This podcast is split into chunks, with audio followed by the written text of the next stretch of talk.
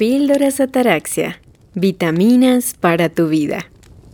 Ataraxia viene del griego que significa imperturbabilidad del espíritu, ausencia de turbación y serenidad en relación con el alma, la razón y los sentimientos. Hola a todos y todos, bienvenidos a otra píldora más en el día de hoy. Estoy súper contenta de poder otra vez tener podcasts. Estaba un poco ocupada, así que no había vuelto por un buen tiempo. Pero pues hoy vengo y regreso con un tema súper interesante que tiene que ver con la crítica. Y bueno, para entrar en materia, la crítica, ¿no? Eh, siempre hemos escuchado que la crítica pendula en dos extremos, ¿no? la crítica eh, destructiva y la famosa crítica constructiva.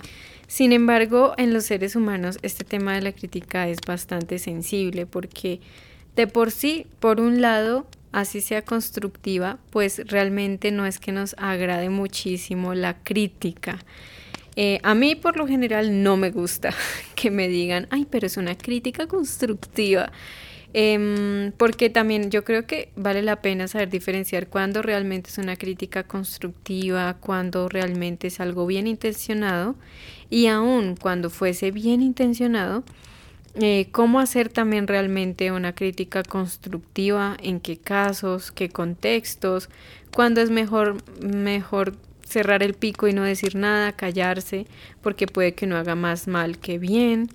Y también cómo identificar cuando alguien te dice es que es una crítica constructiva, pero realmente no es tan constructivo y a lo mejor es algo pasivo-agresivo, ¿no? Como que de manera indirecta te va haciendo daño y por la excusa de ser sincera empieza más bien a herirte, a faltarte respeto, a, bueno, a, romper unos límites adecuados, ¿no? Y te empiezas a sentir más bien agredido o agredida. Yo siento que la principal diferencia entre estos dos tipos de, de crítica es el modo, la manera como se realizan y el objetivo que tienen en mente las personas que realizan esa crítica. Cuando a veces es una crítica que, bueno, que tiene la intención de ayudar, de ser empática, respetuosa, delicada, con suavidad, pues claramente es una crítica que es más como un consejo, ¿no? Como eh, algo que puede sumar que más que restarle a la situación o agravar lo que esté sucediendo. Entonces yo pienso que eh, hay que aprender a tanto recibir una crítica constructiva como a hacer una crítica constructiva. Yo en lo general, en lo personal, he aprendido que hay casos donde aunque aplica hacer alguna crítica constructiva, hay veces que las personas no están preparadas para recibirlo o hay ocasiones donde no me compete a mí entrar a hacer eso y he aprendido mejor que es guardar silencio. A veces cuando no me solicitan ningún consejo, no me solicitan ninguna opinión, pues no tengo por qué meterme donde a mí no me están llamando. Por eso yo creo que hay que tener un buen, buen discernimiento en qué casos, en qué contextos es mejor guardar silencio y en qué momentos es mejor hablar o no hablar. Por el otro lado, lo que es la crítica destructiva, claramente creo que muchos la podemos identificar más fácilmente y también podemos tener un poco incluso de historias o anécdotas de personas que nos han hecho críticas destructivas con toda la intención de hacer daño, de agredir al otro, de lastimar y obviamente de no buscar soluciones. Creo que la crítica constructiva, otra diferencia es que se buscan soluciones a los problemas, soluciones a los conflictos o a las situaciones que, que lo requieran. Pero la crítica destructiva lo que hace es buscar problemas a las soluciones, no solamente al problema que ya existe, sino agrandar muchísimo más eh, el conflicto o lo que sea que esté sucediendo. Entonces, también, como les decía, yo pienso que a mí me ha tocado aprender, por lo menos a mí, aprender a recibir también las críticas, aprenderlas a manejar, a identificarlas, a autorregularme y a gestionar mejor las críticas. Porque bueno, puede que no todo el mundo tenga la habilidad de hacer una crítica constructiva. Hay gente que yo sí he visto que tienen muy buena intención, pero uno termina pensando como mejor cállate la boca, ¿sí? Porque sí, puede que tengan toda la buena intención, pero no saben hacerlo y lo que hacen es arruinarlo todo. Entonces hay que aprender también a cómo poner límites, pienso yo, cuando ya algo no es para mí tan sano y en este caso la crítica. Entonces aquí llegamos al siguiente punto que quiero tratar y es bueno, ¿qué pasa cuando ya la crítica se vuelve algo instalado en tu diario vivir? Cuando no paras de criticar a la gente, criticas incluso a la gente que va por la calle, a la gente que no ves hace rato, uy, cómo está de gorda, uy, cómo está de flaca, uy, cómo está, mire eso, ay, él se divorció, ay, y ella ya se va a casar, y ella ya tuvo un hijo, y ella ya compró una casa, y yo ya tengo carro, y es la criticadera. Yo siento que hay como dos complicaciones o agravantes que, que son peligrosas dentro de la crítica crónica, digámoslo así. Y uno de ellos es, primero, que la crítica em, desencadena o desemboca chisme, ¿no?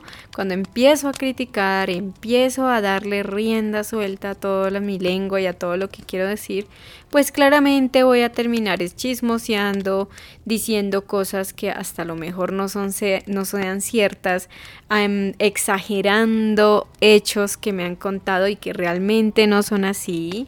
Eh, diciendo mm, mentiras de los demás y claramente pues divulgando información que puede que me hayan dicho que por favor no le cuente a nadie. Entonces creo que ese es uno de los peligros más grandes, ¿no? Que de la crítica al chisme hay un paso muy diminuto. Y lo otro es que también la crítica eh, creo que me roba la oportunidad de poder estar concentrada en mi propia vida me arrebata em, la capacidad de poder vivir mi propia vida, estar concentrada en lo que debo, en, eh, me saca de mí, en otras palabras, me saca de mis responsabilidades, de las cosas que tengo que cambiar. Yo siento que a veces uno lo ve mucho y es como esas personas que están criticando todo el tiempo. Yo a veces las miro y pienso como no tendrá nada que hacer en su vida. Realmente ¿cómo será ella en su propia vida? O esa persona no hace nada, solamente criticar. Y a veces sí hay como coherencia en eso, ¿no? Son personas que uno dice, está criticando, pero si ella tan solo se viera a sí misma, yo creo que tiene hartísimo y tantísimo que trabajar en ella misma o en él mismo.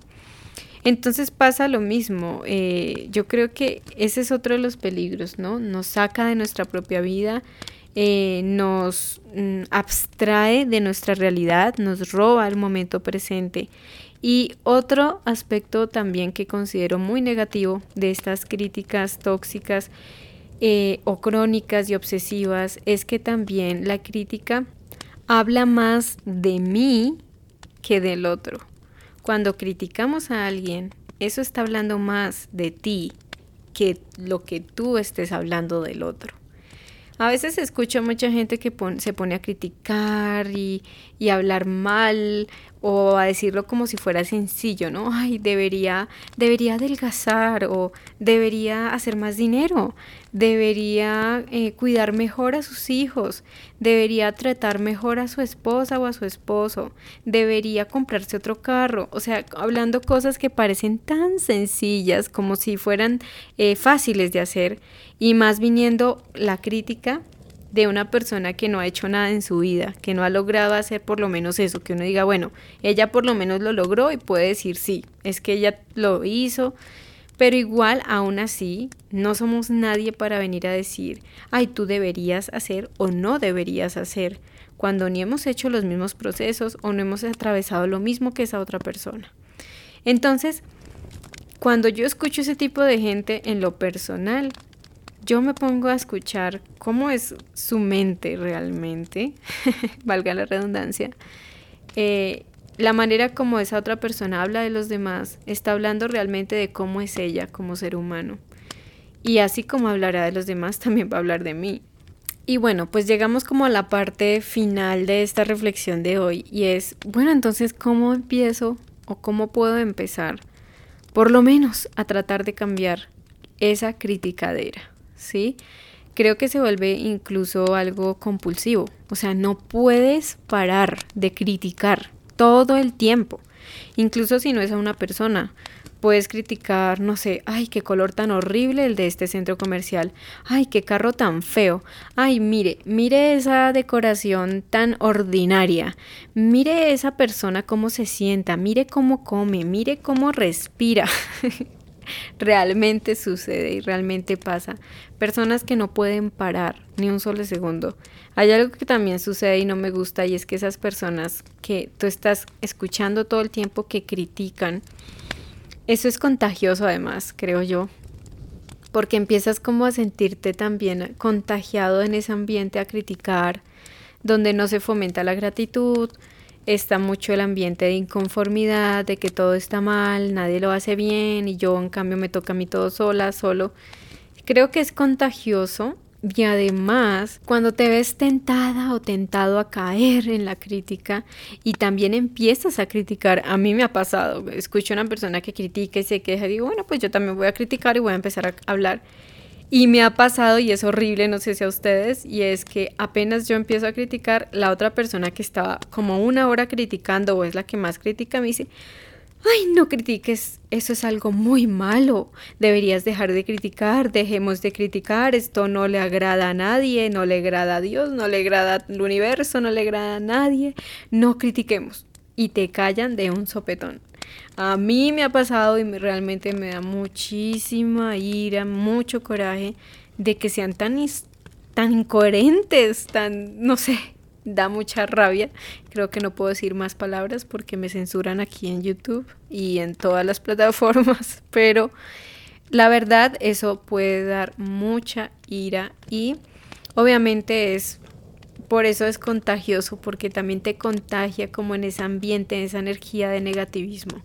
Entonces, bueno, ¿cómo empezar? Y es algo simplemente sencillo. Obviamente esto es un trabajo que va y abarca muchas más áreas y no terminaríamos de grabar esto en mucho tiempo, por lo menos duraríamos muchísimas horas hablando de ese tema. Pero para ir concluyendo nuestra píldora de hoy, son cosas algo sencillas de la vida cotidiana que podemos empezar a practicar poco a poco porque cuando eres un criticador compulsivo o cuando te dejas contagiar fácilmente de la crítica, criticas tu pareja, tus hijos, todo en tu casa, tu trabajo, todo, creo que también tus relaciones se ven deterioradas si es que no te has dado cuenta. Em, hay otro tipo de crítica antes de pasar a esa parte y es con las familiares, ¿no? Hablar mal del otro sin que esté presente. Y ese tipo de crítica es bastante, bastante tóxica y creo que todos deberíamos tener mucho cuidado cuando hablamos mal de nuestra pareja con nuestros hijos, por muy adultos que sean. No es sano que tú hables mal de su papá o de tu pareja actual con tus hijos y que te desahogues y hables todo lo malo y cuando llegas a pareja te callas ni tratas ningún problema ni nada. Tus hijos son tus hijos, no son ni tu consejero ni tu terapeuta y creo que varios hijos vamos a estar muy de acuerdo en esto, en que no es sano y no es el mejor ejemplo. Y también viceversa, ¿no? Cuando hablamos de mal del otro y cuando llega no somos ni capaces de decirle nada de frente o abordar los problemas de manera madura. Entonces, creo que la pregunta clave con la que podemos tener presente cada día cuando empecemos a criticar en nuestra mente o porque incluso no necesitamos estar con otra persona para empezar a criticar. Dentro de nuestra mente ya puede empezar la crítica olímpica. Y es una pregunta muy interesante. ¿Qué está pasando hoy conmigo? ¿Qué pasa conmigo que quiero criticar al otro?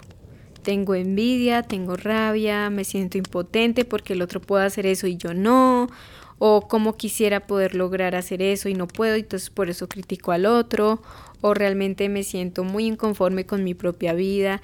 ¿Qué está pasando conmigo hoy en este día?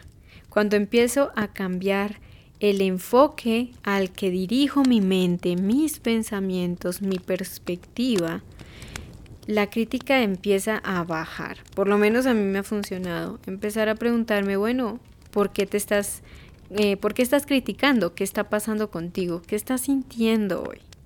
Lo otro muy importante es no tratar de controlar la crítica por tus propias fuerzas, ¿sí? Es algo que tienes que mentalizarte a que es un proceso que toma tiempo, que requiere mucha práctica, que requiere eh, aciertos y desaciertos, ensayo y error, eh, y requiere de mucha práctica diaria, de cada minuto, cada mm, segundo, cada momento presente. Eh, tratar de concentrarte en lo que estés haciendo en ese momento. Ay, que estoy criticando, ya quiero, siento fastidio, quiero empezar a criticar.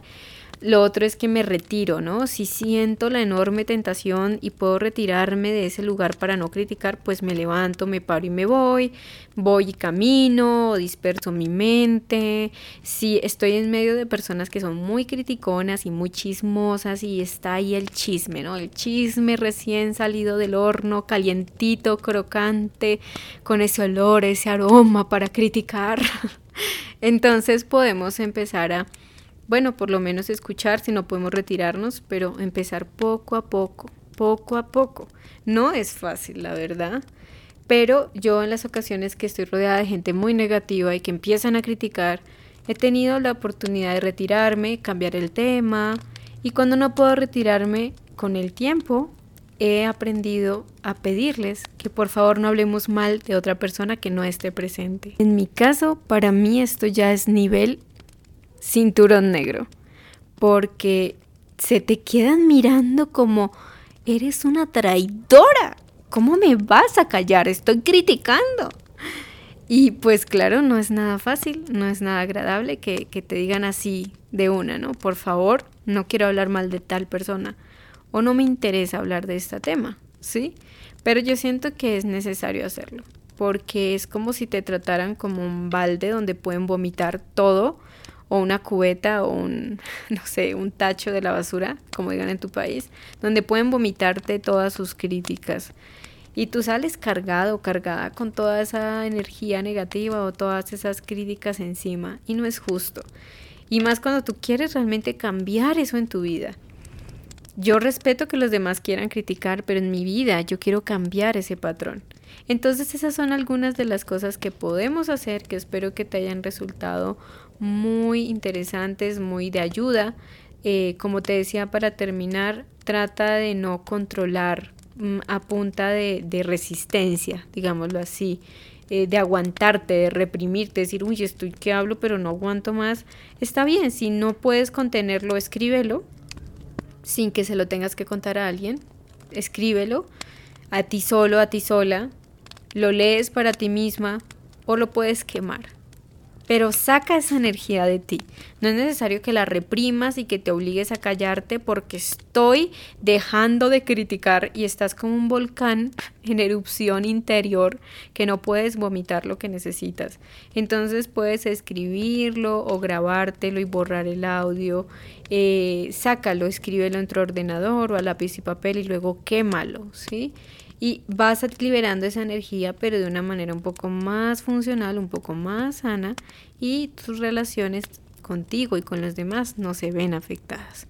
Entonces, espero que te haya parecido súper interesante este tema. Son cosas muy, muy, muy básicas, mm, no son algo complejo. Obviamente, si hay otras áreas de tu autoestima, de tus cosas que debes de trabajar, pues busca ayuda, eh, busca consejo en personas que tengan experiencia o en ayuda profesional que te puedan ayudar a encaminar y a encontrar más recursos al respecto.